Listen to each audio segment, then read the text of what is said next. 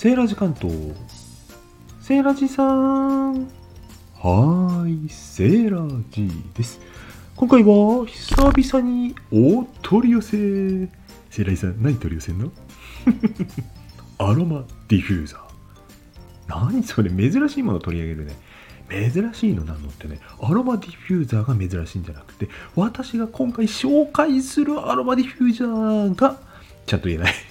珍しいんですよ。何が珍しいの？セイライさん。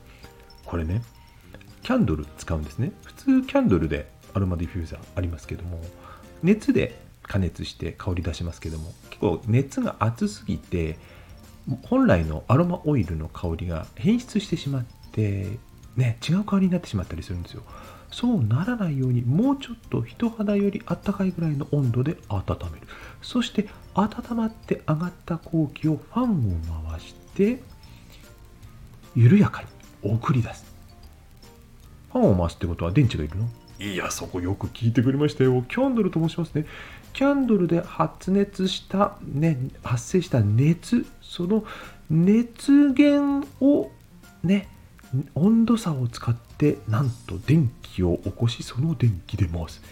難しいこと言うねセイライさん。いや難しい。もうその理屈は分かんなくていいんですけどもとにかくその辺で普通に手に入るキャンドルがあれば大丈夫。消耗品は。あとアロマオイルですね。好きなオイルを入れる。使い方は簡単。火をつけてアロマオイルをセットしてポンと回せばすぐ回るというね。不思議ですよ。これ、口で説明してもわからないと思うので、動画をインスタグラムに上げておきます。そして、サムネイル写真は、止まっているね、羽がね、写真動いてるところを撮ったんですけども、まあ、回ってる状態は撮れないので、止まっている状態ですけども、え、そのような状態の写真を上げておきます。